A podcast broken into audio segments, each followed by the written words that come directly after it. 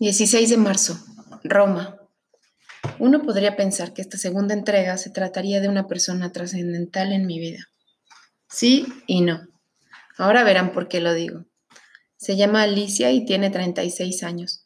Es abuela de una niña que, que tiene un nombre complicadísimo.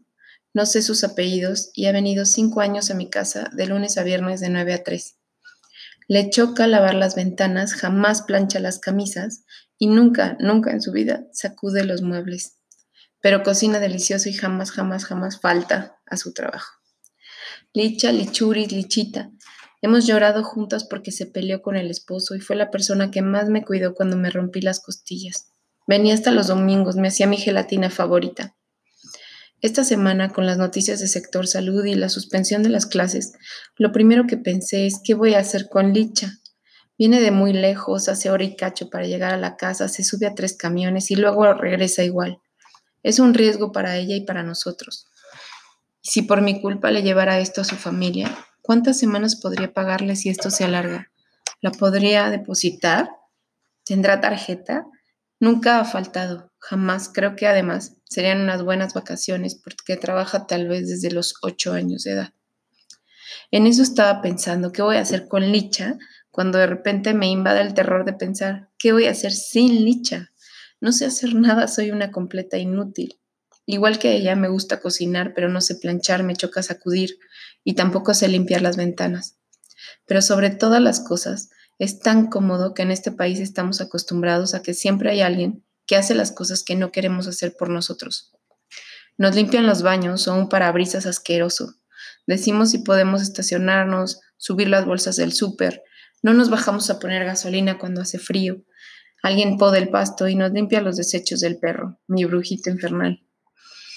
Apenas acabó el fin de semana y ya estoy agotada. Obviamente mis hijas hacían su cama como una diversión y barrían como un ejercicio de escuela Montessori. Hoy todo eso va a cambiar y está muy bien. Día uno sin licha. Pepe, mi marido, que jamás podría hablar en una marcha del 8M porque lo linchan, hizo su primera salsa en molcajete y le salió muy buena. No pudo jamás abrir una bolsa de basura y Macarena le enseñó cómo. Yo barrí y lavé platos y platos y platos y platos. Cociné algo que según yo me quedó muy bueno y comimos muy sabroso. Las niñas barrieron la terraza y se pusieron a sembrar algunas semillas con papá. Nos irá bien, pensé. Aprenderemos cosas, mis hijas, espero que no sean tan inútiles como yo. Hoy le hablaremos a Licha para que nos explique cómo se lava la ropa y cómo se separa, cómo se organiza para que en cinco horas la casa quede bonita y la comida rica. Y entonces, si tenías una duda y no habías entendido la película de Roma, te irá cayendo el 20 cada día un poquito más, que este peliculón de Cuarón, que dura mucho tiempo y es muy simple para nosotros, lo es así porque lo vemos cotidiano. Bueno, a menos de que encierres contigo a la muchacha y ahora le prohíbas salir y te prefiera a ti que a su familia. Estas señoras son parte de nuestra vida, pero es una parte injusta porque no te sabes su apellido, porque en nuestro país estas personas son poco valoradas muchas veces y como al final de la película te pueden salvar la vida, pero al ratito las mandas por la cena, mientras todos se quedan viendo la tele. Ya después me puse a pensar, ¿y Licha nos necesita a nosotros?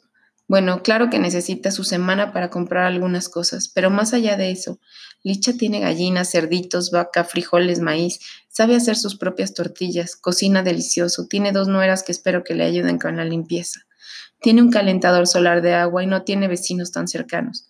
Licha sabe hacer de todo menos leer y me necesita muchísimo menos de lo que yo la necesito a ella. Espero por favor sus consejos de limpieza y orden, cualquiera que sea hace muchísimo tiempo que no desarrollo un trastorno nuevo y tal vez puedo empezar a mis 43 años a tener TOC.